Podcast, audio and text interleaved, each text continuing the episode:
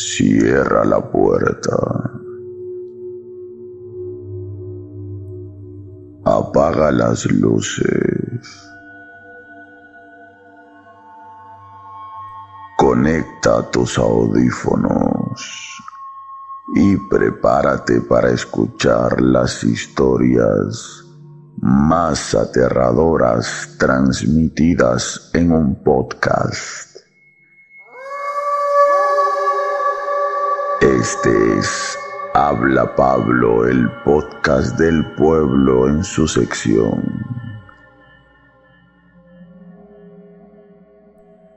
Historias para no dormir. Si esta noche no tienes ganas de dormir, este podcast es para ti.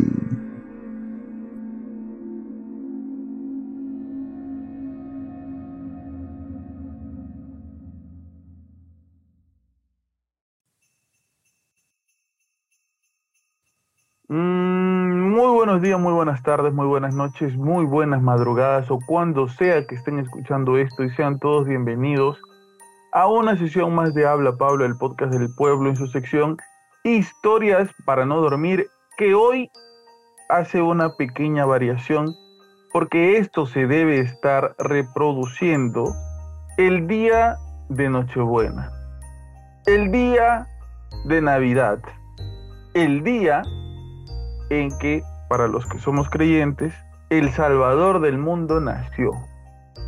Era bebito, vivía en el cielo, con el poder de Dios, aterrizó, bajó, se posó encima de una mujer y dio a luz, nació eh, el hombre más importante de la historia del mundo. Por eso por culpa de él, estamos en el año 2022, porque hace 2022 años nació. ¿No es cierto? Este es hoy el, nacimiento de, del ser en el que nosotros creemos mucho y les digo que va, va a haber una pequeña variación a nuestro querido programa Historias para no dormir que se viene el otro año con muchas sorpresas. Voy avisando desde ahorita se viene el otro año con muchas sorpresas, voy avisando desde ahorita.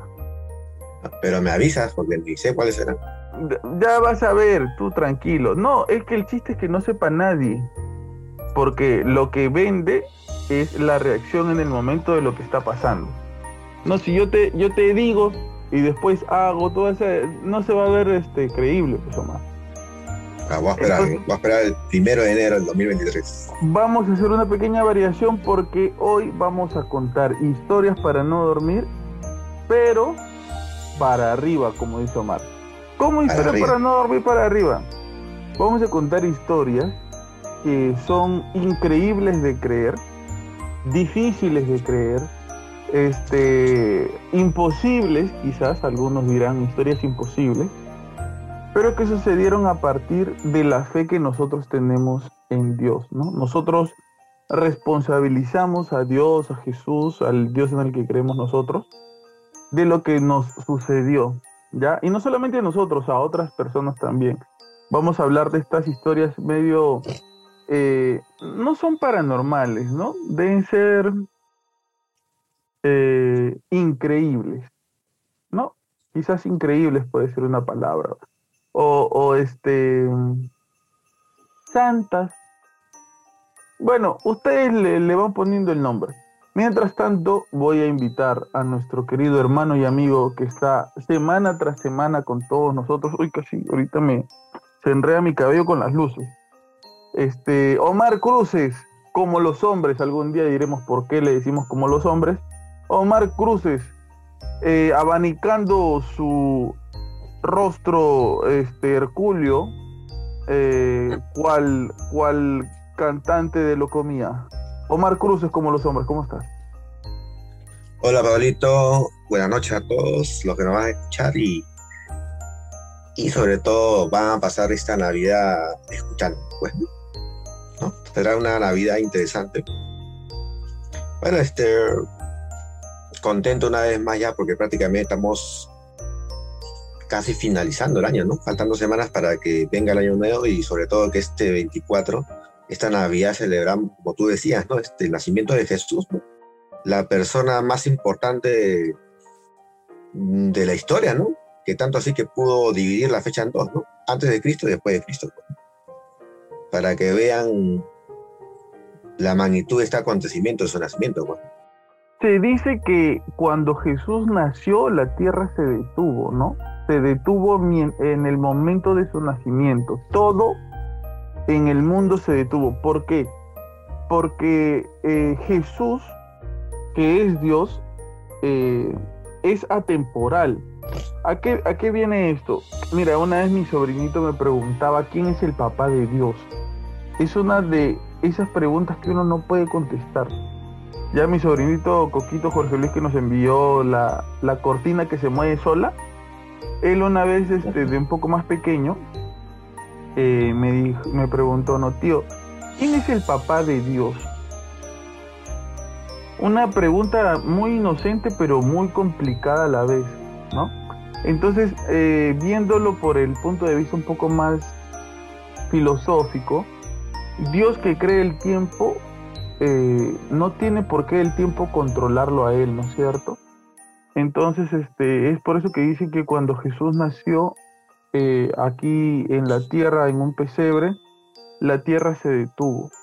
Entonces, yo creo que la gente también tiene un poco la visión del lugar en que nació Jesús como el nacimiento que se vende ¿no? en mercados, así que uno pone en su casa. No sé si a ustedes les pasa, en, nosotros aquí en, Perú sí hacemos mucho eso, de que se arma o se representa el, el pesebre donde nació Jesús, ¿no? pones tú con, un papel así verdecito que está manchado de, de témpera de colores, formas tú una montaña, el piso, ¿no? Pones una casita, los animalitos, el misterio, eh, José, María, el niño, los tres reyes magos y algunos pastores por ahí, ¿no? Y a eso se le pone luces así como estos de aquí, ¿no? Y se le pone luces. Y eso representa un poco el nacimiento de Jesús. Pero eh, esa es una imagen, si bien bonita, es una imagen un poco pasteurizada, ¿no? Un poco, este... Se trata de hacer un poco más bonito el momento, que lo debe haber sido, debe, ser un, debe haber sido un momento hermoso, sino que lo que voy es que el lugar en donde nació Jesús, en un pesebre, no era un lugar como para que nazca un bebé, pues, ¿no? si alguna vez alguien ha viajado o ha ido a una granja, debe saber cómo es una granja donde viven muchos animales, ¿no? Eh, donde está el, caballo, el burro, la vaca, ¿no? Que ahí comen, hacen sus necesidades. Las este, moscas, todo. Claro, ¿no? y, y por qué es que Jesús nace en un lugar así? ¿Por qué Dios o el Hijo de Dios nace en un lugar lleno de quizás malos olores, suciedad, pobreza, eh, eh, huyendo, ¿no? Porque acuérdense que Jesús estaba huyendo de, de ¿cómo se llama?, de Herodes. Eh, porque yo creo que desde un principio... Y, y, justo un, un paréntesis, lo que tú dices hablando de Herodes, para los que no no saben el Día de los Inocentes que se celebra también en diciembre. Pues. Para los que no saben, el Día de los Inocentes, que todos lo identificamos que, es el día para hacer este, bromas, ¿no? su verdadero origen tiene que ver con Jesús, ¿no? Se dice el Día de los Inocentes para los que no saben y lo toman como un día para hacer bromas. Cuando Jesús va a nacer y Herodes ya sabe que el Mesías va a nacer, manda a matar a todos los recién nacidos del pueblo de Israel, ¿no? Y por eso que a esta matanza que hubo, este asesinato que hizo Herodes, mató a muchos niños inocentes, ¿no? Por eso que en la iglesia se celebra el Día de los Inocentes, ¿no? Los niños que murieron por culpa de Herodes pensando que iba a matar al Mesías. ¿No? Por eso que se dice el Día de los Inocentes, ¿no? Entonces, este, a lo que iba eh, era, ¿por qué Jesús nace bajo estas circunstancias? Yo creo que es porque eh, Dios quería que Jesús experimente cómo era la tierra, cómo era vivir como un ser humano desde el más básico de los, de los elementos, ¿no? Desde la más básica de las necesidades. La pobreza, la, la suciedad, la, la miseria en la que a veces estamos los seres humanos. Entonces, esta es una fecha muy bonita. Yo creo que ¿es tu fecha favorita del año? La mía sí creo. ¿ah? Sí, porque en sí, en el ambiente se siente algo, algo, algo, distinto, ¿no? No sé si decirlo que se siente una energía, pero el ambiente es, es, distinto. creo que se puede percibir la alegría que hay en las calles. Pues. Esperanza, ¿no? Ganas de, de, no sé, de amistad o algo así, ¿no? Como que ya uno se olvida de, algunos problemas, ¿no? Eh, incluso hablando de eso, algo cortito, para los que no saben, ¿tú sabías que en la, en la Primera Guerra Mundial hubo una tregua por Navidad? ¿En qué? en la Primera Guerra Mundial hubo una tregua de Navidad. En plena ¿Ah, guerra. No, no, no sabía. Mira, como tú dices, es el mes de la esperanza, la alegría.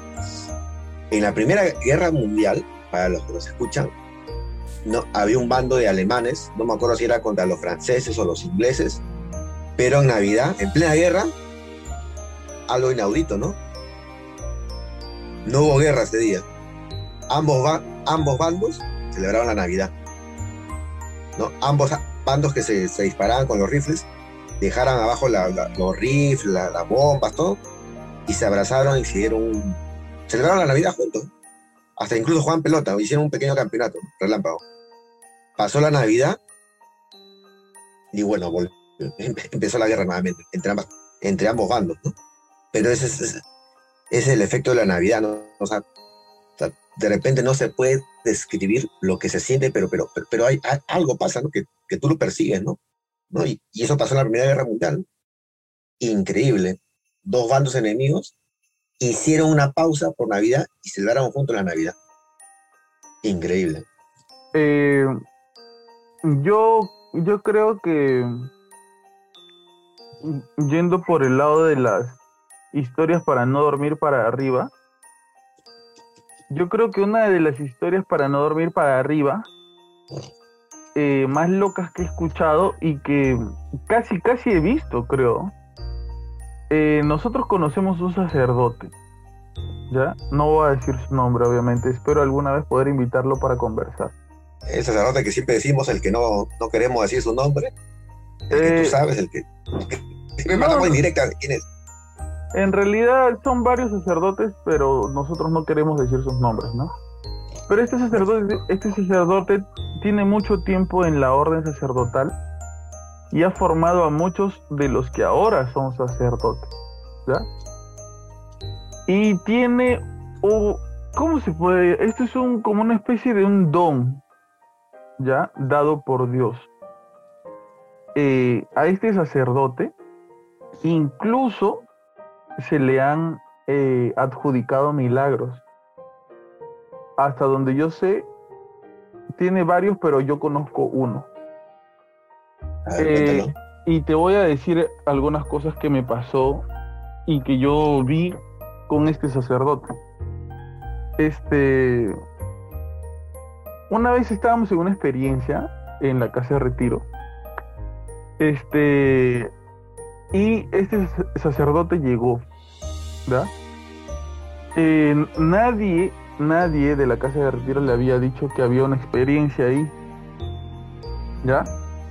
Y justo llega eh, para el momento en que hay confesiones en la experiencia, ¿ya? Y la gente estaba preocupada porque los sacerdotes que iban a llegar eh, eran pocos, y de los pocos que iban a llegar llegaron menos. Entonces no había muchos sacerdotes. Y justo este sacerdote llega en ese momento a la casa de retiro, a esa experiencia, en el horario de las confesiones. Y los sacerdotes les preguntan a los encargados si ellos lo habían llamado.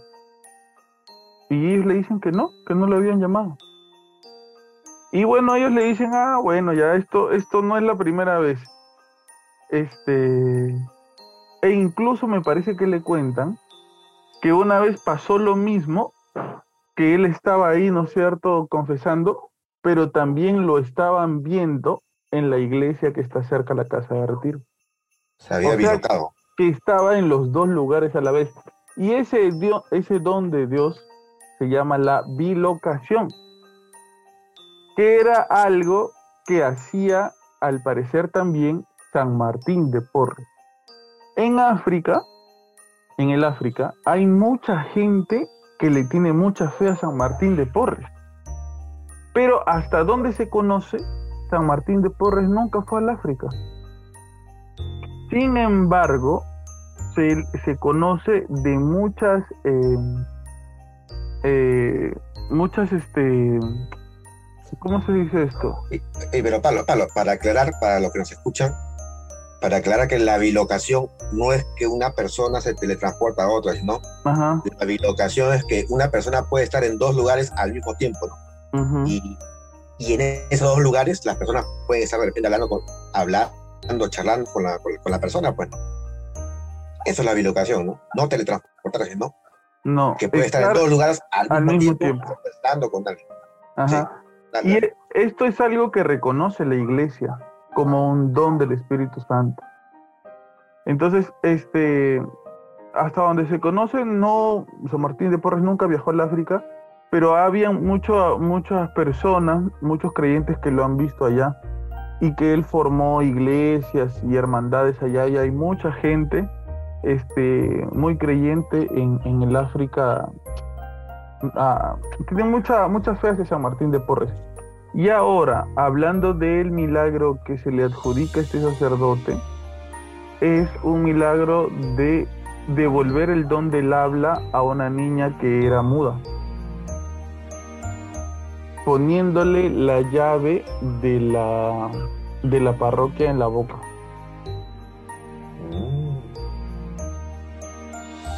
Así es. Creo que así sé de qué, de de qué sacerdote me estás hablando.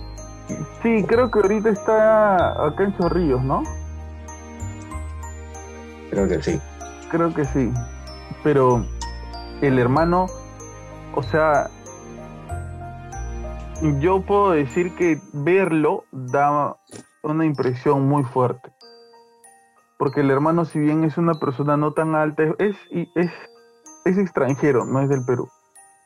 Es una, no es una persona tan alta, pero, o sea, su rostro te produce una paz increíble y sus ojos ya te, te, o sea, uno se siente como que desarmado delante de él. A mí alguna vez me tocó conversar con él un buen rato por un tema X y uno se siente totalmente desarmado con una persona así de tanta oración, ¿no?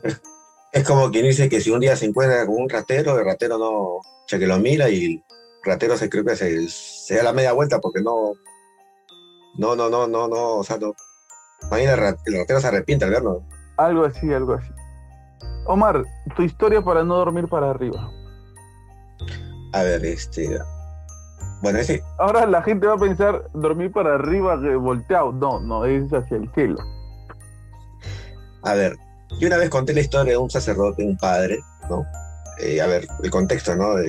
pero bueno, porque va a ser otra historia, pero para que lo recuerden de repente y, le ajuste nuevamente a volver a escuchar esa pequeña historia, hay un sacerdote que tiene eh, hay un sacerdote que tiene muchos carismas acá, en la, acá este, que lo hemos conocido en Chorrillos.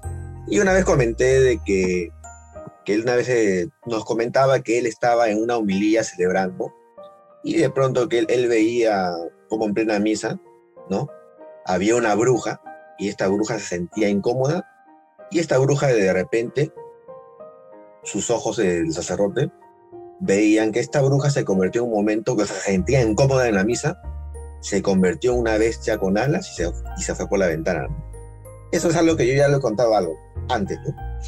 Pero, ¿por qué lo traigo a cotación? Por, por otra experiencia de este sacerdote, ¿no? Esto no me lo contó él, ¿no? Porque lo de la, lo la bruja que se convierte en una bestia con alas y se va por una ventana de la, de del templo, eso sí yo se lo escuché, ¿no? De su palabra, ¿no? Supongo.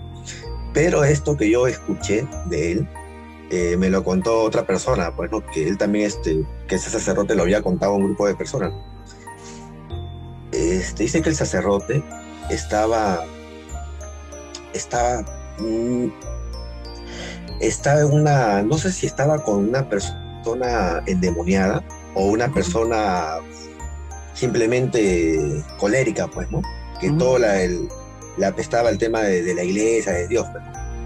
Hay mucho. Pero, pero este, ¿qué pasa? Que este sacerdote dice que estaba con su rosario, ¿no? Rezando y se acercaba a esta persona, ¿no? Dice que cuando se acercó a esta persona, ¿no? Esta persona, a manera de defenderse, no recuerdo si agarró una silla, una piedra, y se la arrojó al sacerdote, ¿no? Y el sacerdote, confiando en Dios, confiando en la Virgen María, seguía rezando su, el rosario pues, en mano. Y el sacerdote cuenta de que este objeto que le habían lanzado, él ve cómo va en su dirección y cuando está cerca de, de caerle en la cara, el objeto cambia de, cambia de sentido, ¿no? Y el sacerdote cuenta de que es, este, es el poder de la razón, pues, ¿no? Y, y la protección de Dios, ¿no? Para aquel qui- quien confía ciegamente en Dios. ¿no? Que es algo que le pasó muy parecido al Papa, ¿no? ¿Te acuerdas? Que él dijo que María lo había protegido del que lo quiso matar. El Papa Juan Pablo II. Sí. Que él dijo que, que la Virgen había esquivado la bala que, que lo iba a matar.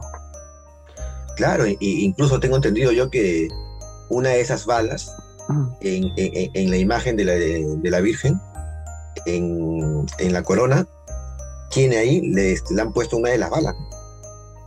Una de las balas que le cayó al Papa Juan Pablo II. Y el Papa, tiempo después, cuando ya se recupera, va y lo confiesa, ¿no? O bueno, no lo confiesa, o sí. Este, tengo- no, o sea, va primeramente y, y lo, lo perdona. pues. Creo, creo que luego este, de varios procesos de conversar con él, creo que sí lo lleva, no se convierte, creo, pero sí, o sea, no se convierte al cristianismo porque quien, quien, quien le, hizo, le hizo este atentado era, era, creo, este, turco, ¿no? Era musulmán, pues, ¿no? Ujú, Creo que era de turco, este, de Turquía, ¿no? Pero este, no se pasó, no, no se pasó la religión cristiana, pero sí tuvo varios diálogos con el Papa y el Papa lo, bueno, le dio el perdón, pues, su perdón, su perdón. No que le dé a él el, el- el sacramento del... Pero tú te, tú te imaginas, Omar, que nosotros que nos molestamos nomás rápidamente con cualquiera que nos dice o nos hace algo, ir a, a reconciliarte y darte la mano y todo con la persona que te, que te dispara, ¿no? Que atenta contra tu vida. Muy difícil, muy difícil, ¿no? Si- Y tú cuando estás jugando pelota, ya le te metes un tabazo.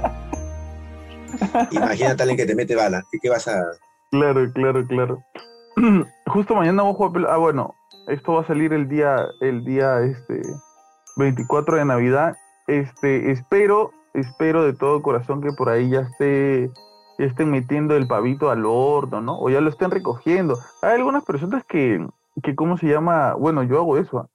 Eh, yo no, en mi casa no hay horno, así que nosotros mandamos a hornear el pavo. Aparte que se gastaría un montón de gas, aunque ahora como está el gas de camisea, la gente gasta menos en gas, ¿no? En la casa de mi mamá vamos a ponerlo al gas.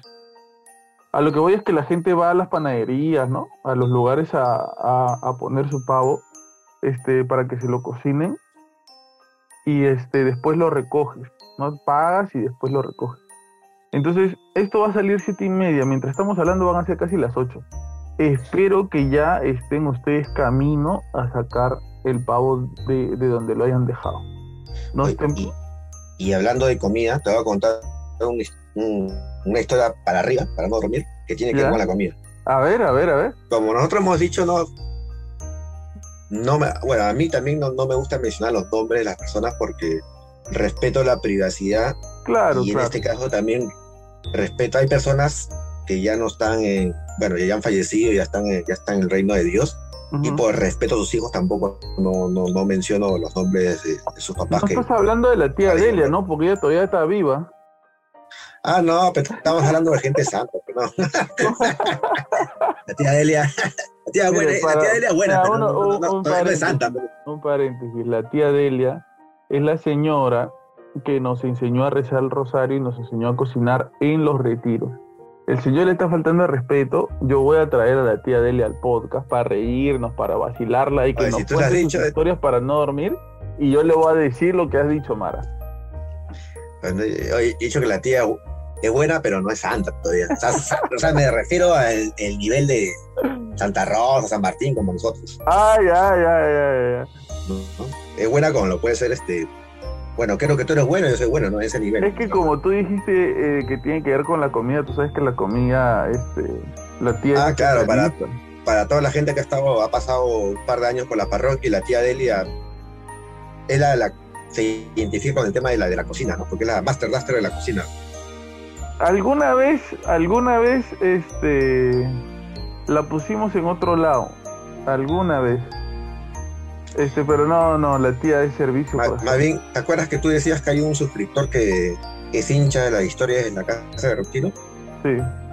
si él nos está escuchando, para que sepa de que si él, él vivió un bonito fin de semana en una casa de retiro, seguramente que la, la tía Delia fue quien le cocinó, le dio, eh, le preparó su desayuno. Pero él es de. Ancash. Ah, de, de Ancash. Sí. Ah, ya, este, si la tía Delia, si él hubiese venido acá a hacer su retiro acá en, acá en Chorrillos, hubiese probado la sazón de la tía Delia. quizás, quizás en algún momento, en algún momento. Pero bueno, cuenta tu historia para no dormir para arriba que tiene que ver con la comida. Ya. Es, es este, ya. Justo también tiene que ver con este sacerdote, ¿no? Eh, la persona de, que voy- de la que yo voy a hablar, la señora, este, ya, ya, bueno, ya falleció hace va- varios, varios años. Pasa que esta señora te- este, tiene, tenía fama de, no sé si, si decir de santa, pero una persona muy extraordinaria, ¿no? Una persona extraordinaria y, y- y- y- que cualquiera eh, decía, este, Dios se manifiesta, se manifiesta a través de ella, ¿no? Pasa que el, sacerdote del cual yo ya he hablado de, de estos dos casos, ¿no? De la, de, la mujer que se convierte en una bestia con ala y se va por, por la ventana y, y, que, y que esquiva una piedra, ¿no? Por el poder de la oración en el rosario. Este sacerdote nos contaba que una vez en la casa de esta, de esta señora, esto habrá pasado hace cuánto, 20, 30, 40 años, ¿Que esa estaban- señora cocinaba antes que la tía Delia? Claro, la tía Delia creo que... ¿Qué? Y este, para, pero si la tía Delia, o sea, la tía Delia creo que le ha cocinado a Moisés, a Abraham.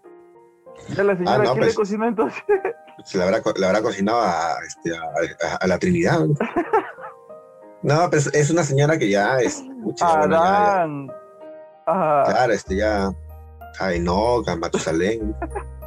No, es una señora ya, este... Ya mucho mayor que la tía de ella. pues. ¿ya? Claro, pero, o, sea, o sea, su don de ella, que yo sepa, no, no, no era la cocina. O sea, o sea, lo, lo que pasó era de que el sacerdote nos contaba de que ellos una vez, también cuando él era muchachón, tú más o menos identificas, creo, de qué sacerdote yo hablo. Sí. Él creo que todavía, o no era sacerdote o era, o era novicio, pero, pero era, él también era joven, más de 30 años no tiene, no tenía. Y él nos cuenta que estaba en una, estaba una reunión dentro de la casa de esta señora, ¿no? Y este, una reunión de comunidad, de grupo, pues, todo. Y de pronto la señora se pone a hacer un caldo, un caldito, una sopita para la gente que estaba ahí. Y en esa reunión nos contaba el sacerdote que eran varios, varios jóvenes, varios, había cantidad, pues, ¿no? Y la señora hizo una sopa y bueno, y el sacerdote nos contaba de que por la cantidad de personas que había, bueno, no iba a alcanzar. Y la señora empezaba a servir los platos. Y mi, con gran asombro nos contaba el sacerdote de que le pasaban los platos y cada vez que metía el cucharón, no se acababa. No se acababa la sopa, ¿no? O sea, eso cuando nos con todos nosotros Pero nos si, mucho. si, si, si, si, si servía como sirve la tía Delia, no se iba a acabar así, le sirva todo chorrillos. ¿ah? Ah, no, pe- no, pero, no, pero, pero en este caso sí, sí, sí, sí, sí, sí, Ah, se, o sí sea- o servía sea, lleno. Pero que ya, pero o sea, profundiza con el milagro, pues, porque si es un hoyón, así que esas ollas industriales y estaban comiendo cinco, No. obvio no se iba, ¿no? No, era este, una olla este, normal, como puede, una olla este, que como la puede tener cualquier familia, no, a ver, ¿de, qué- de, de qué tamaño puede ser? Del tamaño del, este, del, de una laptop, me imagino, ¿no? Del, ahorita estoy mirando en mi laptop la pantalla, Ya, más o menos así la, la, la olla, como es una olla promedio pues, para la familia, ¿no? ya, ok, ok. Una olla normal, una olla normal, ya, una olla normal. No, En la No, que la gente, o sea, cuando tú que está cocinando, cuando tú quieres hacer algo grande, no tu sopa, no quieres servir sopa algo así, en esa olla donde hierves la sopa, algunos deben hervir este sopa en ollas chiquitas, ¿no? También. Pero bueno, es la olla grande en la que tu mamá te servía tu, tu sopa de casa. Claro, una olla, imagino, donde había más o menos este, seis integrantes de casa y cocinan una sopita para que alcance para la- el almuerzo y para, la- y, para la cena de repente. Pero lo que contaba el sacerdote de que eran bastantes personas ¿no? en Y esa nada, casa, en esa reunión. Y no, no se acababa, o sea, o sea, todos se quedaron este, perplejos, ¿no? Porque, porque, porque era un milagro, pues, ¿no? Ujú. ¿Por qué? Porque esta señora ya tenía, ya tenía una fama de, como te digo, no sé si decirle santa, Ya. pero tenía una, pero tenía una fama de que, eh, de que Dios se manifestaba a través de ella. Y cuando fueron a, se acercaron a verla, había un hueco ahí, estaba que sacaba, pero de al fondo. No, pero es algo que te, eh, algo que te cuenta y, y me lo contaron a mí, pues, y claro. pues el sacer- el sacerdote del Padre Talo no, no nos miente, pero es... Ahora, de lo que yo te cuento, cuando yo, yo, sabes que cuando yo llego a la parroquia, porque yo me confirmé en el año 96, cuando yo llego a la, par- a la parroquia, la parroquia tenía fama de que había muchas personas eh, Con muchos dones. con muchos dones y carismas, pues, ¿no? Pero cuando ya yo llego, ya eh, pasan Se los fueron los años. dones. Cuando tú los llegaste se pues. fueron los dones, ya empezó los mal, o sea, Claro, yo, yo, a veces, yo a veces interpreto eso porque, porque yo también decía, porque, porque en mis épocas ya, ya no, Dios no se manifiesta así a través de las personas, ¿no? ah, Yo pienso que si Dios se manifestaba en esas épocas a través de estas personas era porque realmente de la coyuntura de aquella época lo, lo ameritaba, ¿no? Ujú. Este, se dice que, como, decía, eh, como dice el Evangelio, ¿no? Este, cree para que veas, ¿no? Pero yo creo que en esa época se ameritaba de que vean para poder creer, ¿no? Digamos que cuando yo llegué ya la, las cosas se suavizaron en, en la problemática en Chorrillos. ¿no? Por eso que, de- de- esa es mi explicación, ¿no? Por eso que ya no, había, ya, ya no hay personas que manifiesten tantas cualidades, tantas tantos carismas, ¿no? Tantas virtudes. Este. Yo recuerdo que quizás esta sea una, una de esas historias a la, a la que a algunos le ha pasado, pero me gustaría compartirla porque yo creo que, o sea, no es increíble, maravillosa, ¿no? Pero yo creo que Dios no necesita ser increíble y maravilloso en sus actos para demostrar su presencia. Eh, mira, yo me acuerdo que estaba este ilusionado por una chica, ¿ya? Estaba pero recontra ilusionado. ¿Por qué enamorado no estaba? Recontra, recontra ilusionado. Y este, yo tenía mucha comunicación con Dios. Yo caminaba, iba de aquí para allá y siempre conversaba con Dios, pero ¿sabes qué? Yo sentía, tengo y tenía tanta certeza de que Dios me contestaba, de que yo no le quería preguntar sobre esa chica, porque sentía que me iba a decir, ¿sabes qué? No es para ti. O, esa relación, no, no, o algo así. Entonces yo tenía y tengo esa fe tan fuerte este, sobre Dios que no, este, no, no, no, nunca le pregunté sobre eso. Y un día este, me llega un mensaje a mi celular, era esa chica, me decía, este, ven a mi casa.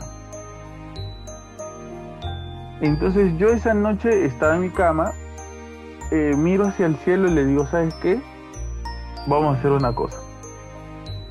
Voy a, yo tengo en mi reproductor de música de, de mi celular, yo tengo muchos géneros diferentes de música, porque me gusta, me, tengo bastante, gustos bien peculiares con la música, me gustan varias cosas diferentes. Entonces, este, yo abro mi reproductor y pongo para que se vean todas la- las canciones que yo tenía, salsa, baladas, rock en español, eh, hip hop, obviamente, en inglés, en español, este, o sea, infinidad de cosas, ¿ya? Infinidad de carpetas, todas mezcladas, hice que se mezclen todas y que salgan, no, no por carpetas, sino por canciones, entonces ya se ordenan diferente, ¿no es cierto? Entonces yo le dije, mira, yo quiero que tú me hables. Así tal cual, ¿ah? Entonces yo cerré mis ojos y comencé a hacer así, ¿no? Así en la pantalla, así, así, así, así, así, así, así, así. Y en eso puse mi dedo así y presioné una canción. Incluso tenía canciones de Dios en el teléfono, así, así. Y plum, presioné una canción para que se reproduzca. Yo estaba con los ojos cerrados, con los audífonos puestos. ¿Y sabes qué canción? ¿Sabes qué canción se reproduce? Mejor no, no, mejor no, la, no, no digo lo que pienso. Mira, yo te lo voy a poner acá. Te la voy a, la voy a poner para que la escuchen todos porque este precisamente en la primera en la primera pal- en las primeras palabras de esta canción en las primeras palabras de esta canción este dice prácticamente el mensaje completo. Espero que no me maten por el copyright. ¿Lo ves, no, Omar? Ah, ya. Sí, estoy viendo la, es el video que es. Ya, yo escuché esto, mira.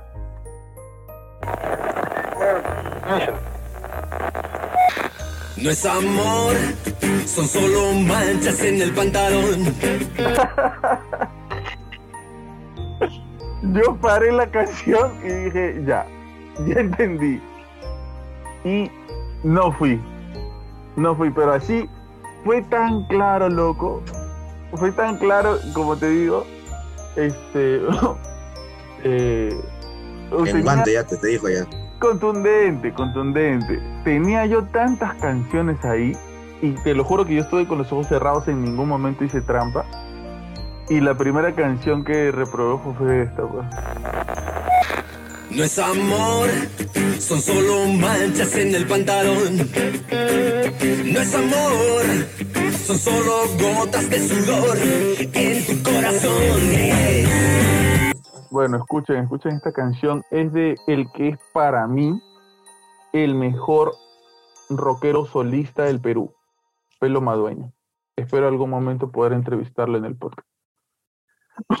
Entonces, este, eso me salió, yo dije, ya, esto es contundente, pues, ¿no? Ya que le voy a refutar, me caí de risa, en ese momento me reí un montón, y ya no salí, no fui, me quedé en mi casa y ya di ese hecho eh, por zanjado.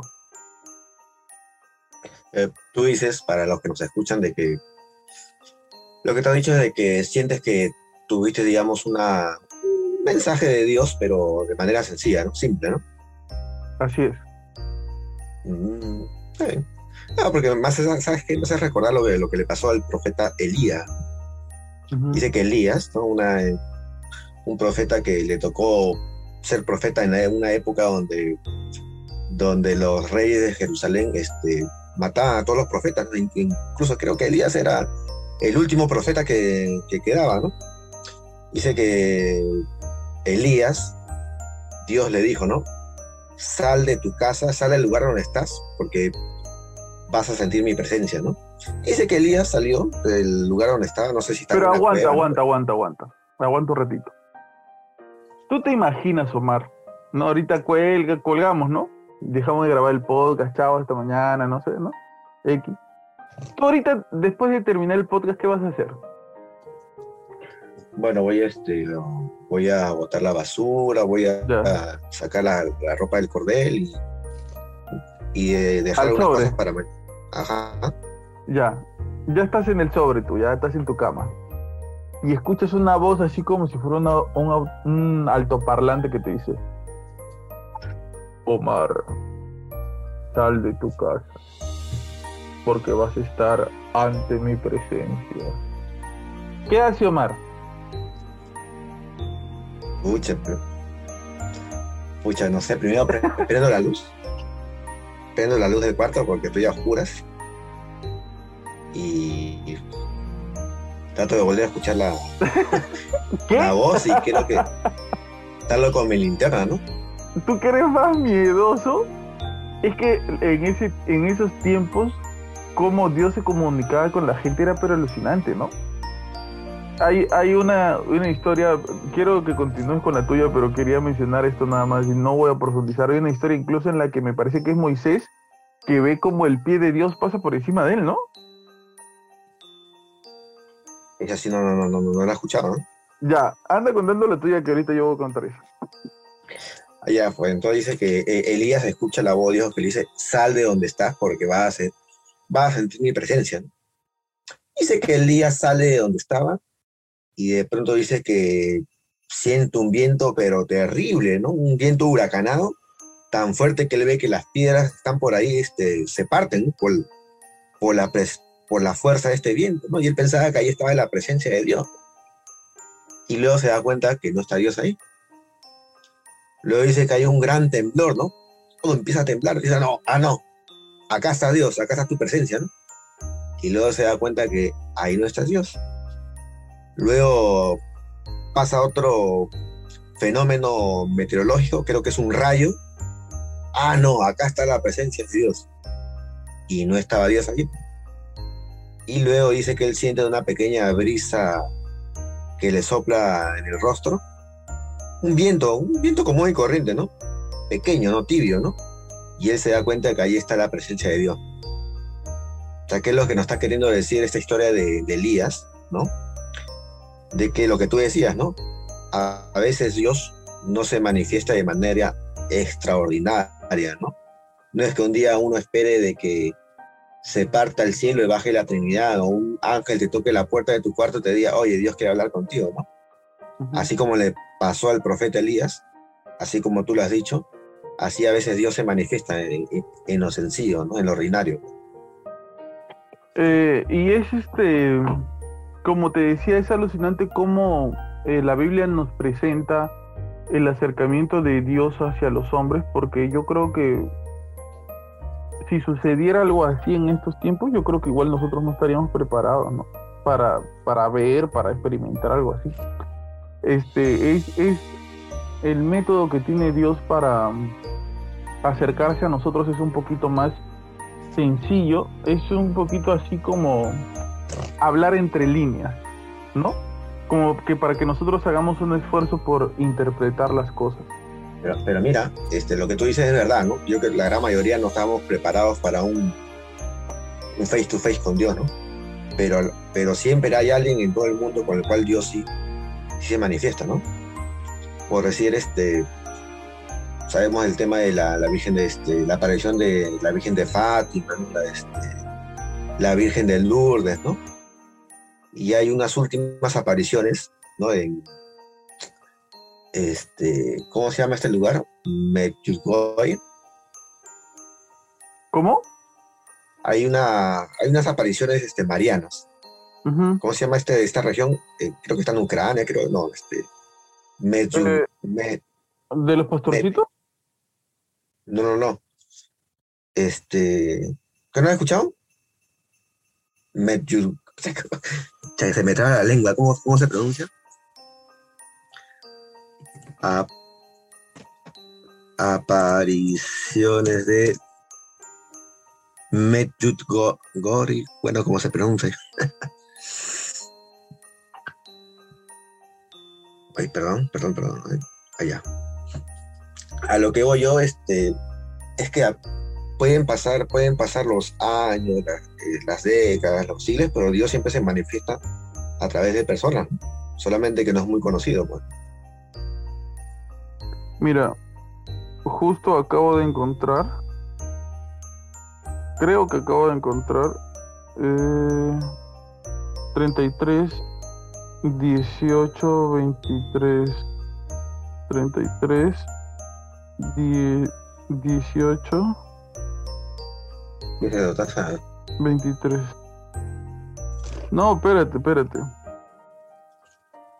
Voy a, a citarte en qué momento es que Dios pasa por encima de Moisés. Esta historia es locaza. ¿Tú no has escuchado esa historia? Mm, No, a ver, cuéntamelo, cuéntamelo. Yo soy Nuevo Testamento, Antiguo no. no mucho. Ya mira. ¿Dónde está? Acá está. Este. Escuchan, ¿ah? Dice: Déjame ver tu gloria, suplicó Moisés. Pero el Señor contestó: Voy a hacer pasar toda mi bondad delante de ti, y delante de ti pronunciaré mi nombre. Tendré misericordia de quien yo quiera, y tendré compasión también de quien yo quiera. Pero te aclaro que no podrás ver mi rostro, porque ningún hombre podrá verme y seguir viviendo. Dijo también el Señor, mira, aquí junto a mí hay un lugar. Ponte de pie sobre la roca, cuando pase mi gloria, te pondré en un hueco y la roca, en un hueco de la roca y te cubriré con mi mano hasta que yo haya pasado. Después quitaré mi mano y podrás ver mis espaldas, pero mi rostro no debe ser visto. Alucinante, ¿no? Ah, esa, esa lectura sí lo he leído, ¿no? Y por, eso que la tradición judía, este, ellos, este, a ver, ¿cómo lo puedo decir? Que no suena, que no suena a miedo, que no suena a espanto, pero se dice de que quien ve a Dios face to face, muerte segura, ¿no? O sea, no, no para que se espanten, ¿no? Sino que dicen que la es lo que, lo que dice la tradición ortodoxa judía, pues. Dice que el poder de Dios es tan fuerte que, que, el, el, el, el, cuerpo humano no lo, no, lo puede resistir, ¿no? Por eso que se dice de que, a ver, siempre se habla de que cuando una persona fallece, va al cielo, pues, ¿no? Pero también hablamos de la, resurrección de, de, la resurrección de los muertos, ¿no? ¿Cuál es la diferencia, pues, no? Nosotros decimos que cuando una persona fallece, bueno, pues, de acuerdo a su valor, a sus actos, se va, se, se puede ir al, infierno, al purgatorio o, se va al cielo, ¿no? Pero, ¿cuál es? Pero si yo ya me voy al cielo, ¿cuál es la diferencia con, la, con lo que dice la Biblia, ¿no? La resurrección de los muertos, el juicio final, ¿no? O sea, ¿cuál es la diferencia de me muero, me voy al cielo y vuelvo a resucitar en, en el último día? Bueno, lo que pasa es que hasta donde yo sé, hay teólogos que también chapan más o menos esta creencia judía, ¿no? Que dicen que cuando uno resucite, que la resurrección es, es la unión nuevamente del cuerpo físico con el alma, ¿no? Cuando tú mueres, tu alma se va al cielo, al purgatorio, al purgatorio, al infierno, ¿no? Pero en la resurrección de los muertos, que se habla de la Biblia, el cuerpo humano con el alma se vuelven a unir y el cuerpo se convierte en un cuerpo glorioso, de tal manera de que pueda soportar face to face la presencia de Dios. ¿no? Ahora, Omar, yo en su momento decía, espero que la gente ya esté yendo a recoger su pavo. Ahorita, esperas tú en este momento de la, del podcast, mientras la gente nos está escuchando, ¿qué esperas que esté haciendo ya la gente ya? A ver, el podcast sale a las 7, a las 8, a las 9. Yo imagino que la gente ahorita estará, estará haciendo una, deben estar haciendo, deben estar, deben estar haciendo las previas, picando algo, ¿no? de repente una ovita, una frutita, algo, ¿no? Ya claro. está que, ya, ya, está que le, ya está que le da hambre, pues de repente están aprovechando, están tomando un poquito de panetón con chocolate, ¿no? Chocolate caliente y riendo, ¿no? que ese es algo que es un poco raro, que es una costumbre gringa que nosotros hemos este, adoptado, esa de tomar chocolate caliente porque la Navidad en Perú cae en verano. Y, y cuando comienza recién el verano, entonces, este, a veces, creo que eso nos hemos venido a dar cuenta de hace poco, ¿ah? porque todos bien que toman su chocolate caliente con su panetón con mantequilla, algunos con mermelada, ¿no?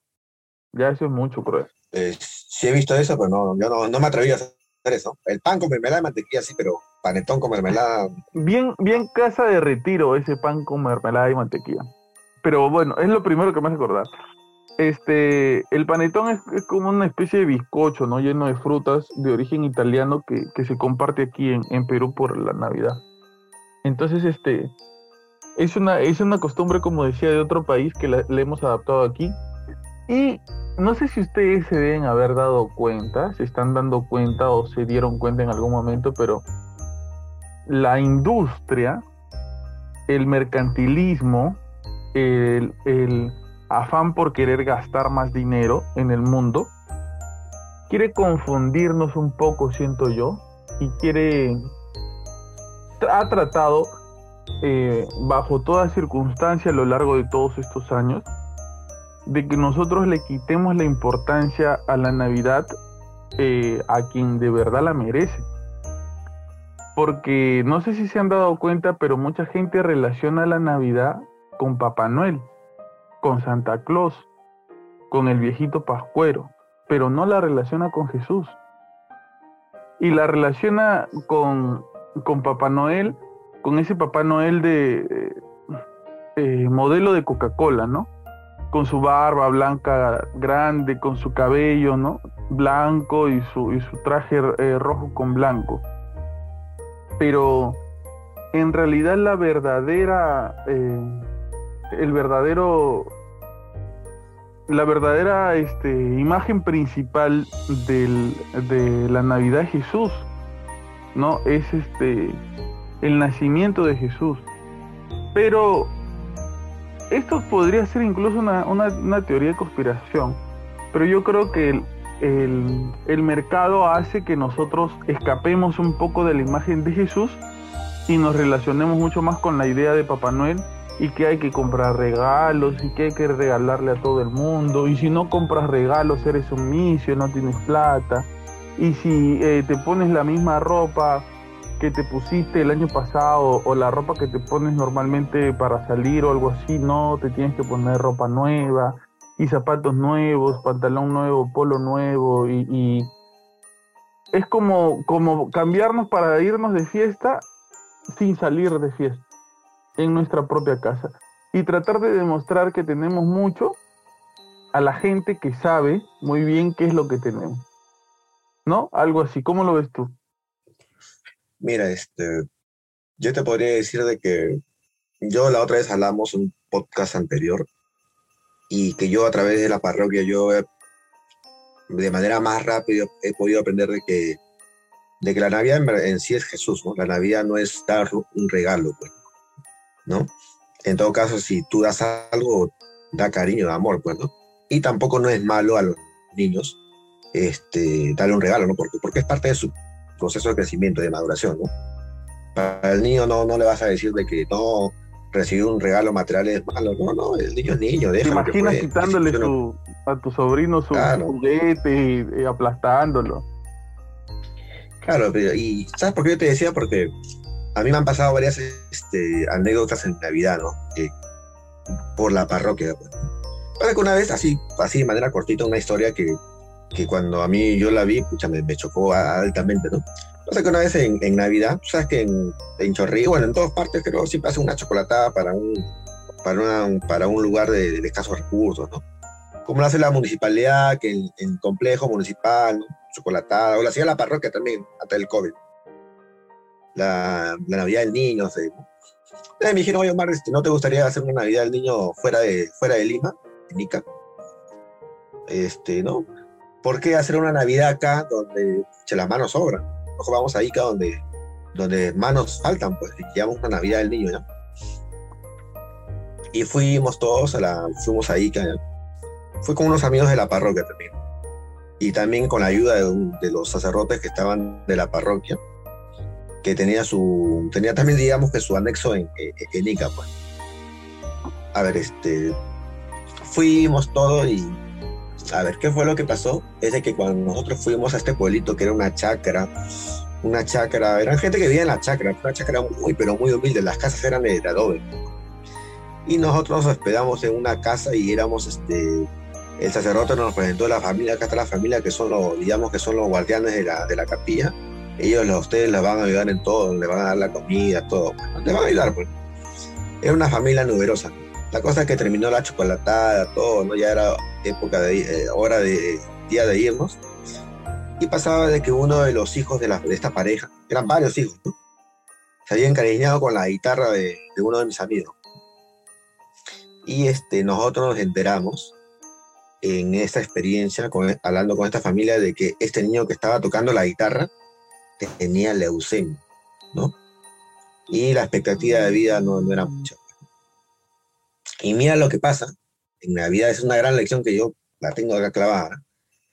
Este, cuando ya no estamos yendo, este niño que inocentemente que se había encariñado con la guitarra, le pide a mi amigo, le dice, si se la podía regalar, ¿no?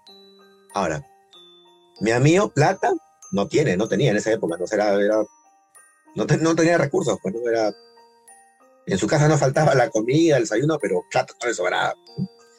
Y yo no toco guitarra, pero yo sé que una guitarra, la más barata, una guitarra de madera, creo yo que no baja de 700 soles. Y aparte, esta guitarra, muy aparte del valor material, me parece que tenía un valor sentimental, porque creo que era de su papá o, de un tío, pero tenía un valor sentimental, pues, ¿no? Y mira, mi amigo, que no le sobraba la plata, ¿qué crees que hizo? Le, dio, le dio la guitarra. Le dio la guitarra. Se la dio, se la regaló. ¿no? Claro, y yo cuando vi ese, desprendimiento, pucha, ahí donde yo realmente, me acordé de lo que siempre me decían, ¿no? La Navidad no es, no es lo material, la, Navidad es, en todo caso, es, es más dar que recibir. En este caso, mi amigo me dio una gran lección. Él, dio lo que para él valía bastante, ¿no? En su, en su, en su humildad, él también, en su, en escasez de dinero. ¿no? Ahora, ¿qué es lo que pasa? Bueno, cuando venimos a Lima, también nosotros, también al ver e-, este hecho, nosotros hicimos actividades todos y le pudimos comprar una guitarra nueva a mi amigo, porque tampoco no, se podía que, quedarse en guitarra, ¿no? Ahora, ¿qué es lo que pasa? Que al año siguiente, mi amigo nos cuenta, ¿no? Que en Lima se había encontrado con la mamá del, del, niño, pues, ¿no? Y le dice, ¿qué hace por acá? Usted, señor, se dedica. No, es que lo he venido a traerlo acá a mi hijo para el tratamiento del hospital y mi amigo tiene contacto con la señora, cualquier cosa, pásame la voz, ¿no? Y pasa un mes y bueno, se vuelve a encontrar con la señora y ¿qué pasó? El niño había fallecido. Murió, ¿no? Y la gran lección que me va a dar mi amigo, que donó su, le regaló su guitarra, es que le regaló una alegría a un niño. Él le regaló, ¿no? Pero más que lo material, él le regaló aquello que le gustaba a él. Pues, su felicidad, que era la, de mi amigo, que su felicidad que era la guitarra, porque le, le gustaba tocar la guitarra, su felicidad se la entregó a este niñito que en un año, bueno, pues falleció. Pues. Es como lo que decía la, la Madre Teresa de Calcuta cuando un periodista le preguntó, ¿no?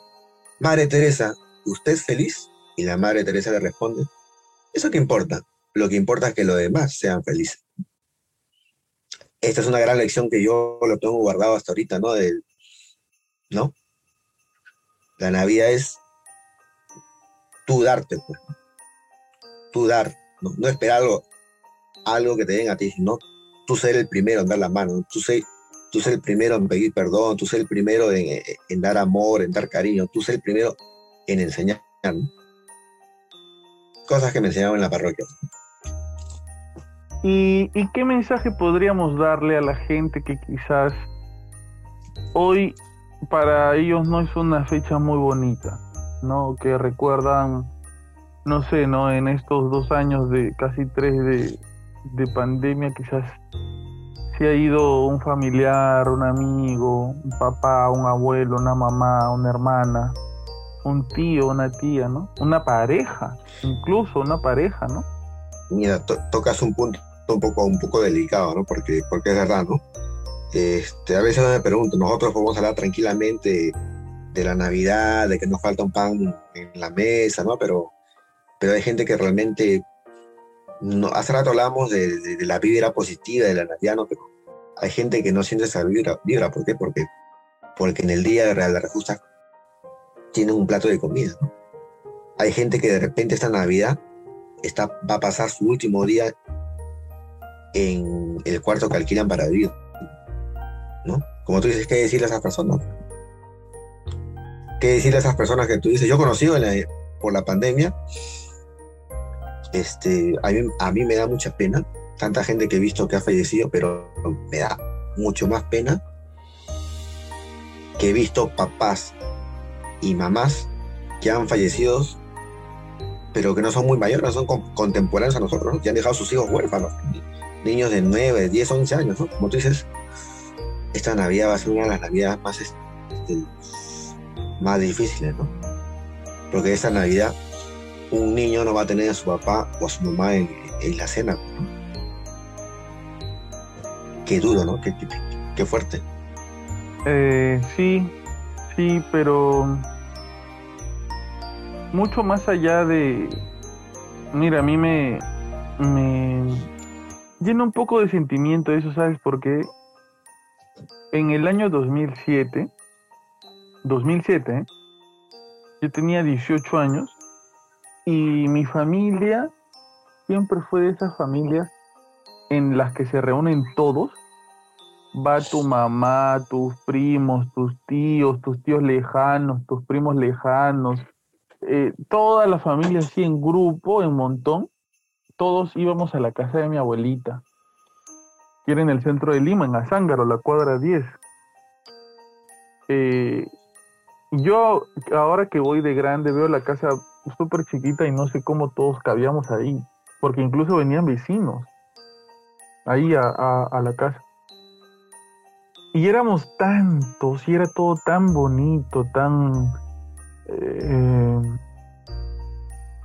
estábamos tan unidos, o bueno, eso era lo que parecía, que en el año 2007 eh, mi abuelito, mi tía, la mayor de, mis tías, la, la hermana mayor de mi mamá, y mi abuelita, todos fallecen en ese año, en un lapso de dos o tres meses cada uno. Entonces para nosotros fue una situación de estar de velorio en velorio, de entierro en entierro, de hospital en hospital, de preocuparnos, tornarnos eh, para ir a cuidar a mi tía, a mi abuelita, a mi abuelito. Y lamentablemente mi abuelita y mi abuelito eran de, de esas personas que son como el centro de la familia, ¿no? Que cuando ya no están, lamentablemente la familia se distancia. Y te digo que me da un poco de nostalgia porque de cierta manera creo que me gustaría que mi Navidad vuelva a ser así. Niños corriendo, otras personas comiendo mientras están conversando con otras, gente tomando, riéndose, una música de fondo que casi siempre era salsa, este, bocaditos en la mesa, mi una de mis tías este, eh, llamándome la atención porque me comían los bocaditos de la mesa que eran para las 12, eh, cohetes, niños afuera, este, reventando cohetes, todos ocupados, distraídos, eh, pero donde se sentía mucho ambiente familiar, mucho ambiente familiar. Este, no sé, me gustaría, o sea, es un anhelo, ¿no? Y quizás no se repita, pero tengo esa visión que me gustaría que fuese la Navidad como antes, ¿no? Yo con mis primos como el segundo piso del techo de, la casa de mi abuelita era de madera, eh, pasaban las dos y eran como la una, dos de la mañana, nos mandaban a nosotros a dormir y por los huequitos que hay en el techo mirábamos cómo todos bailaban abajo abriendo nuestros regalos que nosotros no pensábamos que era pues este un robot, un camión, ¿no? Era este medias, vivirís, un, un este este esos chocolates de bolitas. ¿Ya? Este, ¿Cómo ¿Que se tenían un llama? juguete adentro? ¿Ah? ¿Los que No, no, tenían no, un juguete adentro? No, este, los, los chiquitos. Los, León. ese, de, ese del reclame, déjame uno. Este, vicio, vicio, chocolate vicio. Ah, el vicio. No. A ver, ese, ese era el reclamo, déjame uno gritado. Este, nuestro chocolate vicio que nos regalaban o un bonobón, ¿no? Todo envuelto bien bacán, pero esos eran nuestros regalos. Pero este, ese, esa, esa sensación de esa Navidad eh, me gustaría volver a tener con una familia que yo veía junta, unida, ¿no? Quizás nosotros no sepamos lo que pasan otras personas que han perdido todo, pero creo que todos hemos perdido, ¿no? Y todos perdemos constantemente algo. Claro, o sea, es que es verdad, ¿no? O sea, mira, nosotros que, si nosotros teníamos esa, esa nostalgia, ¿no? De repente, por si yo, esta Navidad, por decir, este, bueno, mi mamá falleció hace dos años, mi tía falleció este año, que eran las que eran el centro de la alegría en, en mi casa, bueno, pues no van a estar esta Navidad, pues, ¿no? O sea, no va a ser una Navidad para mí tan, tan, tan, tan, alegre como otros años, ¿no? Pero pero con fe, pues, ¿no? De que algún día en el futuro celebraremos una Navidad en, en el reino de Dios, pues, juntos, pues, ¿no? Pero de lo que hablamos hace rato, pues, este, pucha, ¿cómo será? ¿Cómo será esos hogares, como te decía, que de repente esa Navidad va a ser la última Navidad porque no tienen más para, para el alquiler, pues. Mira, yo, me acuerdo una vez que un amigo de la parroquia nos contó este, su testimonio de Navidad. Estamos todos contando, me acuerdo que un momento en las previas para la Navidad en la parroquia y todo el mundo estaba contando cómo fue su, Navidad. pues. La Navidad que más recuerdan. Uno decía, sí, que me vino, me trajeron mi, ca, mi ca- cuando era niño me trajeron, un camión de, de dos metros, otro que sí, me trajeron ese juguetito de un, buzo que lo metías al agua y nadaban. Y mi amigo nos contó una, una experiencia que él tuvo, este, también me quedé pensando, ¿no? Y dice que él, él dice que dos días antes de la, de la Navidad le dio peritonitis, ¿no? Y lo tuvieron que operar, pues lo, llegaron a salvar, pues. Y bueno, y, pero él tuvo, estuvo en una clínica, pues, pucha, se desendeudaron. Y él cuenta que esa Navidad fue este, la Navidad más, más peculiar que tuvieron, porque como tuvieron un montón de gastos, ellos no tuvieron una cena de Navidad como las, puede, las tenían, los, lo tenían en, en años anteriores. Y sé que esa cena ellos cenaron es tan solo su arroz con huevo frito. Pero así pasaron la, la Navidad. ¿no? Y más que todo, este, bueno, el, más que lo, lo, lo, lo, material, que lo representaba en el tema de que su cena fue arroz con huevo y arroz con huevo, era celebrar la vida, porque por un pelito se salvó él. Claro que se endeudaron más con la clínica, ¿no? Pero, pero la Navidad, pucha, no, para, este año no va a ser igual para todos. Solamente nos queda ser hombres de fe, pues, ¿no? Hace rato tú hablas acerca de la esperanza y la esperanza, como me lo dijo a mí una vez el, el padre Ariel, franciscano capuchino, ¿no? Que la esperanza es, ¿qué cosa es la palabra? ¿Qué significa la la palabra esperanza, de la cual se habla mucho en Navidad, es, es esperanza significa tener la certeza de que algo bonito va a pasar más adelante. ¿no? Por eso tengamos todos la esperanza de que más adelante nos vamos a volver a encontrar con todos nuestros seres queridos que, que lamentablemente se, nos han ido, la pandemia se los llevó. Pues, ¿no? Tengamos esa esperanza ¿no? de que va a volver a esa gran reunión entre todos nosotros. Ay, ay. Pero bueno, este no es. No tiene que ser un podcast triste. Porque la Navidad no tiene que ver con la tristeza. ¿Tú reventabas cohetes en Navidad, Omar?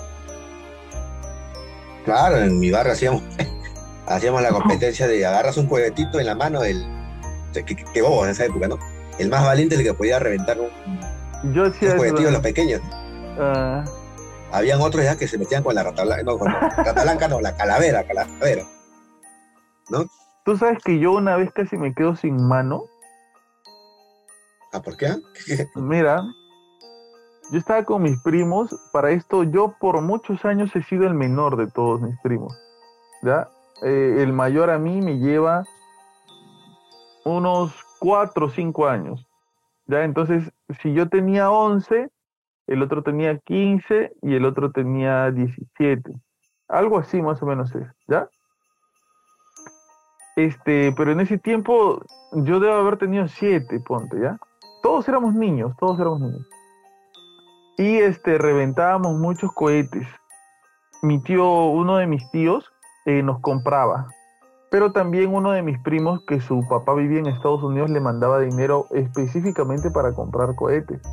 Entonces era él, él era el Kiko de la vecindad que tenía plata y tenía un montón de cohetes. Entonces este compraba, pues no, ya teníamos ahí para reventar toda la noche. Y recuerdo que una vez eh, prendemos una rata blanca, así, esa, esas rojas, ¿no? Ah, prendemos y nos vamos corriendo para uno de los callejones, porque tú sabes que a, a está lleno de callejones, pues.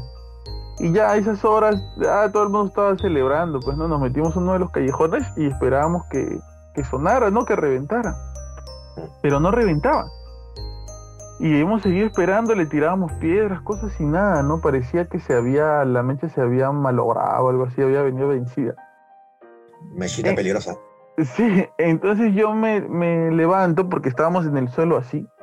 Yo me levanto y digo, oh, no pasa nada. Entonces he ido hasta donde estaba la rata blanca, la he agarrado así con mi mano y yo he dicho, oh, es- esto está mal logrado, he dicho, y he hecho así. La he tirado para atrás y en mi espalda se reventó. Ulum. En mi espalda se reventó, alucina. ¿Cómo habrá sido que se reventó? Que me dejó todo el polo así lleno de. de, ah, no. Esquirlas. No, de, de la de la pólvora. Ah, chum. Pucha, la rata, si la rata blanca fuerte es. Todo negro. Todo negro de la pólvora me dejó atrás. Y si yo lo hubiera tenido en mis manos un segundo más o dos segundos más, estaría así ahorita en el podcast. Una vaina así, pero casi, casi, casi me quedo sin, sin mano por reventar cohetes. Ahora ya está un poco más prohibido, ¿no? La gente piensa más en los animales y todo. Pero antes, un poco más esto parecía Ucrania-Rusia, ¿no? Sí, sí, los pucha, pobres, pobres perritos en esas épocas, ¿no? ¿Sabes cómo se habrán espantado, no? ¿Cuántos se habrán perdido? Sí, ¿cuántos, cuántos se habrán vuelto locos? Porque. Cuánto escándalo con, los- con los juguetes. Mira, yo me acuerdo que yo tenía mi, alguna que otra vez mis, unos primos que vivían en Estados Unidos y ellos venían especialmente en Navidad para, para jugar con las chispitas mariposas. Ujú. Porque dice que ni eso en Estados Unidos este, permitía. que para nosotros la chispita mariposa era, Era lo más, lo más básico lo más de todo. simple, ¿no? lo menos dañino. ¿no? Pero, pero sí, ¿no? Paso, la época de, lo- de los juguetones, de toda la, ah, madre, la rata blanca, ¿no? De ahí salió la, la mamarrata. la mamarrata que era, parecía un ladrillo, que era, ¿no? Sí, y de ahí de la mamarrata salió el Bin Laden. Sí, me acuerdo. La quema de los muñecos, ¿no? Ah, como- La, la, Ah. claro. Eh, la, la gente se maleaba con los nombres porque aquí hay una costumbre, no sé si habrá en otros países, me imagino que sí, que en Navidad y en Año Nuevo, más en Año Nuevo, pero en Navidad también, se hacían como una especie de hogueras, ¿no? En las pistas. Este, en donde se quemaba, a veces se quemaba muñecos, pero a veces se quemaba otras cosas. Yo cosas, recuerdo, lo que sea. Sí, yo recuerdo gente en, en las pistas quemando cosas, pero no por, por vandalismo, ¿ah? sino por, no sé, tenía el efecto como de, como de una, de un campamento, ¿no? Ese, ese efecto, en donde tú ponías, tu, o sea, quemaban cualquier cosa, ¿no? ¿Qué, ¿Qué será? No, yo la verdad no me acuerdo porque yo nunca quemé nada, no, eh, eh, no participaba de eso. Ahí yo metía los cohetes, ¿no? Tiraba los cohetes para que se terminen de reventar. Pero se quemaba bastante en, el medio de, la pista, de tal manera que venían los carros, pasaban pocos, ¿no? Pero igual pasaban carros y tenían que evitar, ¿no? El, eh, el quemarse. Pero este, ¿Qué, qué cos- acostumbran o acostumbraban o, o- o comen normalmente en tu, en tu casa por Navidad, Omar? Bueno, una época que era, era fuerte el pavo, pavo, pavo, ¿no? Pero luego ya en los últimos siete años ¿no? nos volvimos este, lechonero, ¿no? Lechón, ¿no? Chanchito, ¿no? Que tiene razón, es que el pavo, el pavo es rico, pero por en sí por el, por el aderezo, pues, ¿no? porque el pavo es insípido, pues, ¿no? Y no tiene un buen aderezo, no tiene el saborcito que sí lo tiene el chanchito, pues, ¿no? El chanchito tiene, tiene su sabor, pues, ¿no? En sí, ¿no? Pero sí, sí, más, más, somos de, de, de chanchito en los últimos años, pues, ¿no? Ahora más con el tema de la gripe aviar, ¿no? Che, más que- ya imagino cuánta gente va a canjear su pavo por, por chancho, ¿no? Hay, hay este gente que, que come arroz árabe, ¿no? Sí, ¿Has sí. visto? No, arroz Papá árabe. hace, papá hace arroz, arroz árabe acá, ¿eh? Yo nunca Eh. en mi vida en Navidad he comido arroz árabe. ¿Nunca? Nunca, es más, yo creo que nunca lo he probado. Creo que es con fideo, ¿no? Sí, le echa un poco de fideos, mi papá le echa también este Coca-Cola, pasas. Y sí, tiene un saborcito. postre. No, no, no, es, es, es, es, salado, o sea, es, es este, no, el arroz blanco en sí es insípido, ¿no? Pero este, este tiene su, tiene un sabor peculiar, pero que no es dulce. Que sí lo puedes acompañar con, con lo que estés comiendo, pues, ¿no? Porque la gente ya se... Hubo un tiempo en que la gente se maleaba con sus cenas porque hacían bastante. O sea, mu- muchas costumbres eh, extranjeras, ¿no? Yo creo que desde el boom de la comida peruana la gente como que hace algo más local ya. Sí. Antes no tenía, al menos mi mamá antes de chiquito, antes de la cena me, me, me obligaba a tomar mi chocolate con mi, con el panetón, ¿no? Pero eso te quita Ah. todo el hambre, porque eso llena un montón. Claro, yo decía, no, no, no quiero, no quiero, o sea, no, no, por el calor, pues, ¿no? No, caramba, me decía, este, o sea, que he estado cocinando todo, toda la noche el chocolate, el, cortado el panetón, che, comer, ya me lo comía. Y de ahí, Este, bueno, pues, este, lo que seguía, pues. Este, ¿y has ido tú una- alguna vez a una misa de gallo? Claro, sí, sí, sí, antes de la pandemia era, ¿no? Iba normal a, mi- a mi- a mi misa de gallo. Pero eso es a las 12. No, pero la parroquia, lo, la misa de gallo lo hacía, hubo una época que lo hacía, a la, lo empezó a hacer a las 9, a las 10, para que la gente no, no choque, pues, ¿no? Con, con su, con, con, con su celebración en su casa. pues. Yo nunca he ido a una misa de gallo. ¿Cómo es una misa de gallo? Este, mira, bueno, es una, es, es una misa, ¿no? Es una misa normal, ¿no? Pero es la misa de Navidad, pues, donde, que yo recuerdo tampoco no tiene algo, ¿Especial? algo especial, ¿no? Es una misa normal, ¿no? Pero que es dedicada al, al nacimiento de Jesús, ¿no? Pero como tú dices, la característica, característica para, para mí es que en los últimos años que yo he ido, cada vez había menos gente, ¿no? Porque, porque estás casi, el- te ibas corriendo, yo me acuerdo que terminaba la misa de gallo y me, nos íbamos, me iba corriendo para mi casa con, con toda mi mancha, ¿no? Ya una gente se, se queda en Guatemala, otro en Paraguay, otro en Río, yo, yo llegaba a Asunción. Llegaba a las 12, pues. Y este, ¿alguna vez este te tocó eh, pasar una Navidad que no sea con tu familia en tu casa? Claro. De esta experiencia que yo, que yo te conté de mi amigo que donó su su este Su guitarra. este tuvimos problemas logísticos y no teníamos que volver el 24 de diciembre a nuestras casas pero y, y volvimos el 26 de, de diciembre pues ¿Qué? éramos ¿De éramos éramos chivolos no sabíamos bueno chivolos no no teníamos este promedio de 20 años pues pero no ¿Y se quedaron allá en Navidad? es que tuvimos mal más. Sí, sí, sí. Nos quinceamos, no me acuerdo si nos quinceamos con el. Con este. Creo que nos quinceamos con. Nos quinceamos con la plata, ¿no? No nos alcanzó la plata para, para volver. Y este. tuvimos que. Al final nos conseguimos plata, pero eso hizo que nos, que nos, eh, nos quedáramos este. Hasta el 26. Fue una de las navidades, creo yo, más este.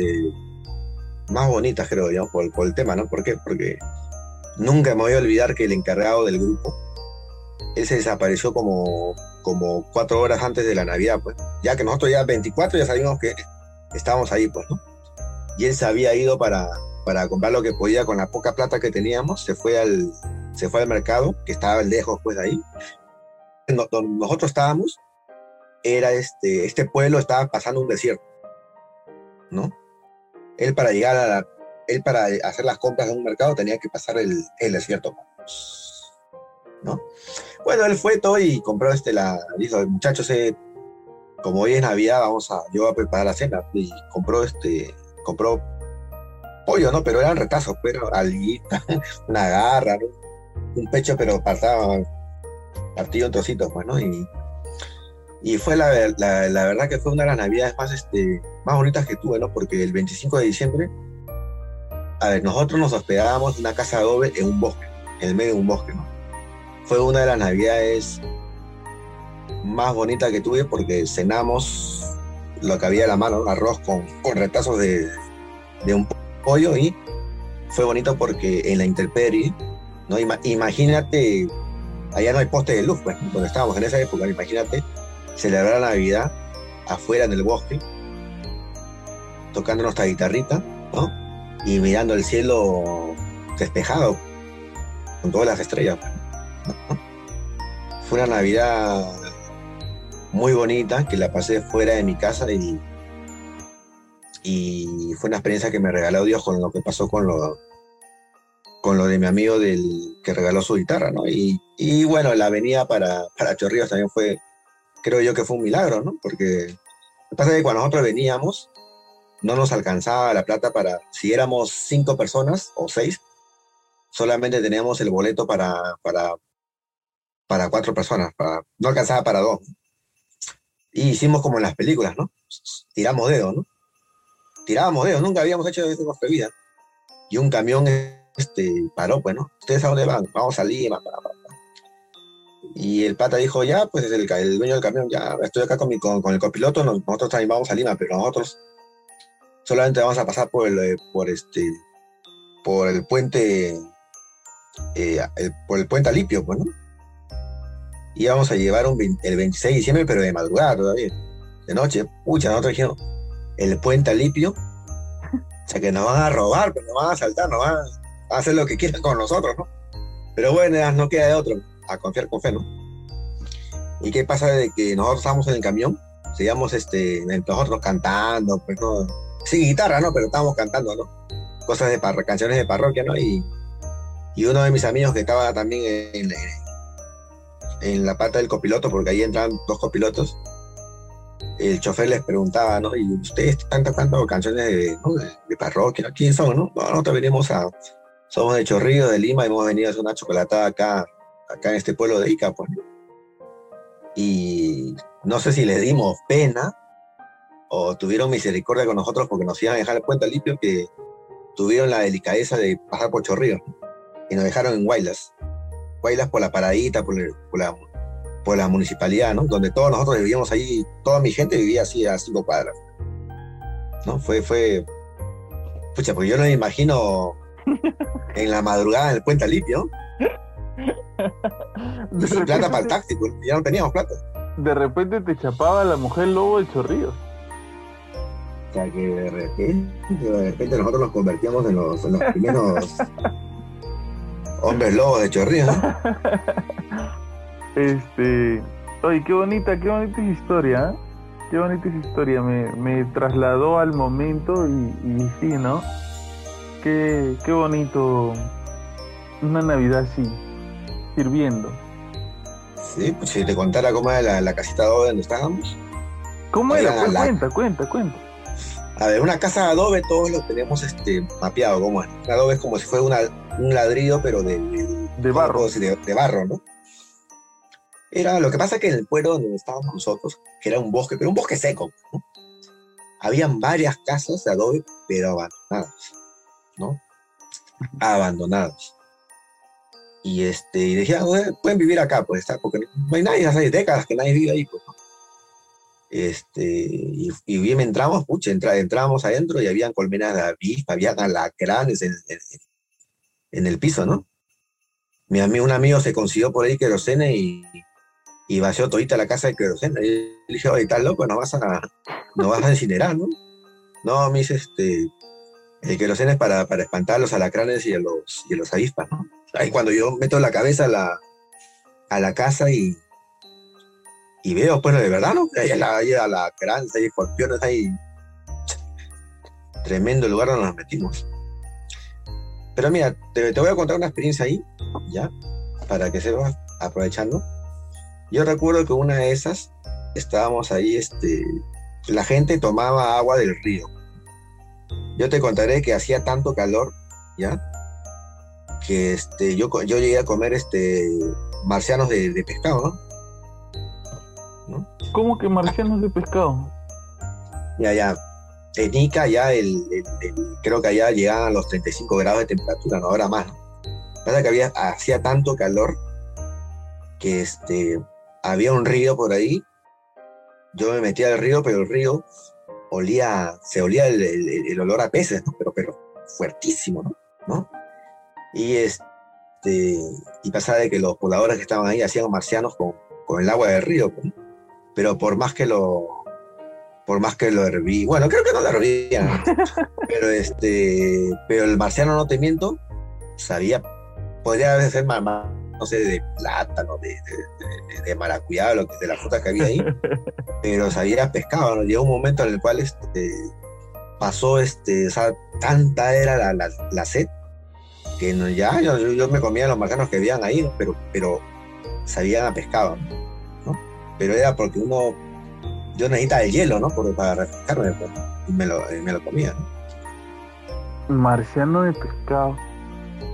Eh, creo que, que, esta historia tan bonita tuya de Navidad es la con la que podríamos cerrar este especial de Navidad del podcast Habla Pablo, el podcast del pueblo en su sección Historias para no dormir, esta noche contando historias navideñas. Eh, mira Dime, dime. Un minuto más para cerrarla, porque un amigo mío tuvo una experiencia que también puede cerrar con esto el podcast, el, podcast, ¿no? que se complementa con lo que yo te conté. Lo que pasa es que nosotros estábamos ahí a las personas más mayorcitas que tenían que recoger agua del río. Imagínate un señor de 80 años con sus dos cubetas. Tú lo ves este, que no tiene fuerza, pues, Y mi amigo dice que se lo lleva, le, le, mi amigo le dice al señor, este, no, al señor este, o, la, señora, se ofrecía, yo le ayudo a traer este, el agua del río en sus juguetas, ¿no? Y él se da cuenta que la persona con la cual estaba hablando, este ancianito o ancianita, no hablaba, no hablaba en castellano, hablaba en quechua, no algo así. Y mi amigo nos cuenta de que él cuando, cuando llevó las cubetas de agua a su casa, una casa muy, muy, pero muy, muy humilde, una casa igualito de adobe, pues. Dice de que él sintió la bendición de Dios. ¿Sabes por qué? Porque él dice que en, la precariedad de donde vivía este viejito, esta viejita, previamente que el señor o señora en agradecimiento le dio una galleta, ¿no? Una galleta, que él me decía, era una galleta tipo como la que nosotros hablamos otra vez del colegio, esas galletas duras que te rompen el diente, ¿no? ¿No? O sea, eso la señora le dio como, como agradecimiento, como pago, pero pero donde me, nos contaba nuestro amigo que él sentía la bendición de Dios, porque a pesar de que el Señor este, hablaba en, en, en, quechua, ¿no? Este, el Señor un momento, él nos cuenta, ¿no? Que al ver esta diferencia, mi amigo, llevar las cubetas de agua, dice que él eleva el Señor eh, la, la, mirada al cielo, dice, Taita Dios, Taita Dios, ¿no? O sea, Taita Dios nos ha mi amigo que no habla quecha, pero se dio cuenta de que el Señor estaba agradeciendo a Dios porque esta persona le ayudó a llevar las cubetas de agua a su casa. ¿No? Una vez más, para mí y para este amigo también la Navidad, ¿qué cosa es? No es dar un regalo, no es esperar recibir un regalo, sino tú ser el primero en dar. En este caso, mi amigo, ¿qué fue? Le ayudó a llevar su agüita a su casita de este anciano. Y este anciano, agradecido a Dios, ¿no? Y tú sabes que cuando, cuando tú agradeces a Dios o pides, o pides una bendición de Dios, también le derrama a la persona que te apoya al costado. En este caso a mi amigo. Qué bonito, qué bonito. Qué bonito cerrar con esto, qué bonito si tú... Si hay personas en estos momentos escuchando el podcast mientras salió o después, etcétera, eh, gracias por ser una persona tan fiel para nuestro contenido. Eh, yo me, me quisiera sincerar en este punto y decir, mira, para los que nos escuchan, a veces es muy complicado hacer un podcast. Muy, muy, muy, muy complicado. Eh, a nosotros a veces este, nos llegan comentarios de gente que ha trabajado con nosotros en la parroquia y ve que a veces en la sección de historias para no dormir se hablan de cosas paranormales y nos dice, ¿cómo van a hablar de eso? No pueden hablar de eso, eso está mal. Eh, ustedes están avalando esas cosas, ¿no? Eh, o, nos llegan este, comentarios ni siquiera de la gente que nos escucha, sino de la gente que parece que no nos escucha por las cosas que nos dicen. Y esto más que llegarle a Omar o a Carlo André o a cualquier persona que está, ha sido parte del podcast y siguen siendo parte del podcast, me llegan a mí y yo trato de controlar la situación, ¿no? Pero a veces es bien difícil porque tenemos que buscar los temas, tenemos que profundizar en los temas. Eh, a veces yo les pido a ellos, sabes que Omar investiga, Carlo André investiga sobre los temas a veces ellos que tienen sus propias responsabilidades no pueden investigar y yo trato sí de, traer información para que más o menos se den un, alcance del tema. Este, es difícil porque como cualquier cosa, este, uno a veces siente pereza y siente flojera. Y estar aquí sentado una hora y media, una hora cuarenta y cinco, a veces dos horas, dos horas y media. Tenemos podcasts que han llegado eh, a tener eh, cuatro horas. El que hicimos por, por este, los 200 suscriptores duró dos horas. Eh, la vez que transmití por, por lo del golpe de estado de Castillo fue como tres horas y media transmitiendo.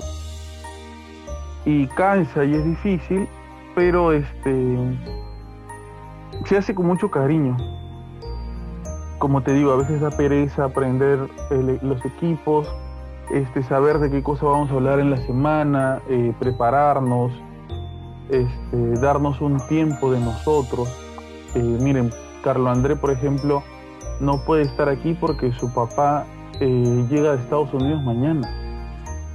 Y él está ahorita en todos los preparativos porque en un rato, en la noche, se va con su carro a recogerlo. Viene por la Navidad su papá. Y como en algún momento para la gente más antigua ah, que ha escuchado el podcast la vez pasada que vino el papá de Carlos Andrés, ellos no se veían hace 17 años.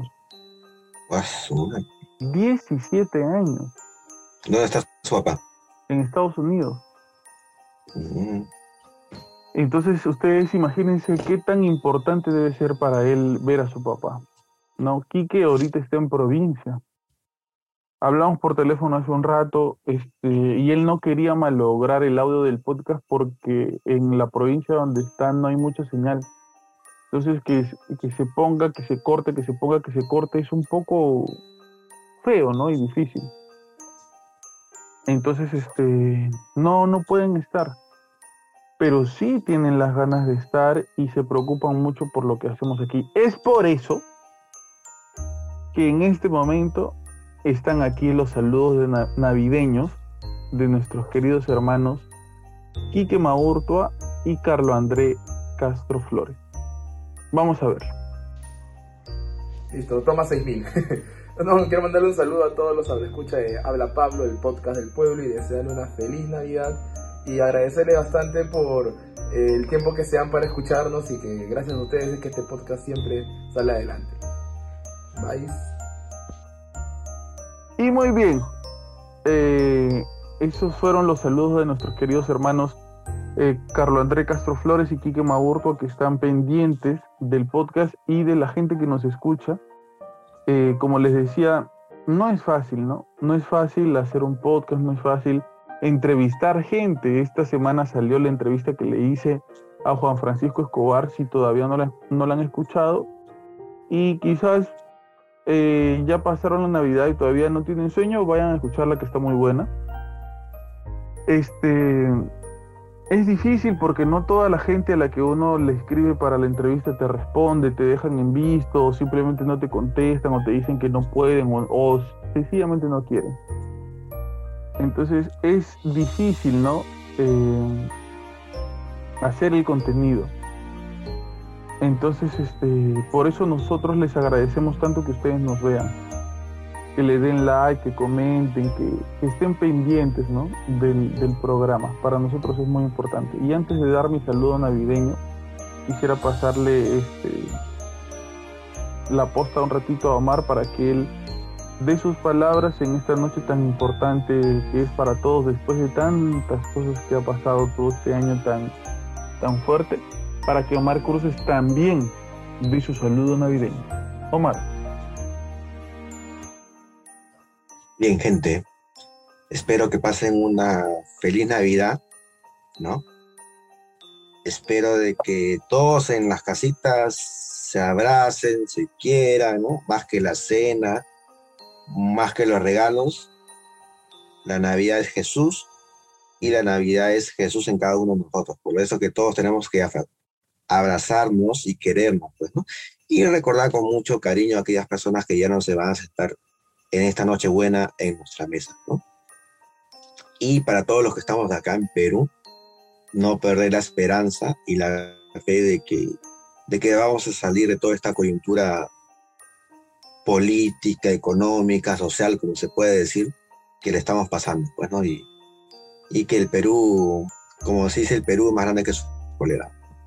¿No? Y, bueno, ya falta poco para que se vaya también este año 2022, que ya queremos que se vaya y que venga este nuevo año 2023 con, con muchas novedades, ¿no? novedades que nos ha dicho Pablo, ¿no? Que van a venir, que no sé cuáles serán las novedades, pero, pero eh, esperemos que haya varias novedades y sobre todo de que nuestro querido Perú se siga levantando para arriba pues. y que todos seamos cada vez más y aprendamos a ser más, más fraternos. Y recuerden todos de que si tú tienes un amigo o una amiga, cultiva esa amistad, ¿no? Porque a mí siempre me han dicho que la amistad es el primer paso para la fraternidad. Si tú llegas a ser fraterno con, con cualquier persona, ¿qué significa eso? Que así como tú quieres a tu papá, así como tú quieres a tu mamá, así también tienes que llegar a querer a tu vecino, a tu vecina y a todas las personas que te rodean. A ser fraternos, porque todos somos en verdad una gran familia, ¿no? La familia de Dios. Y todos juntos como gran familia saldremos adelante. Eh, gracias, gracias, este Omar. Te faltó decir feliz Navidad. Ah, feliz Navidad. Este, mira, yo siempre cierro los videos eh, diciendo que si por alguna razón ustedes la están pasando mal, se queden con nosotros. Y saben que en este episodio de Historias para no dormir, más todavía.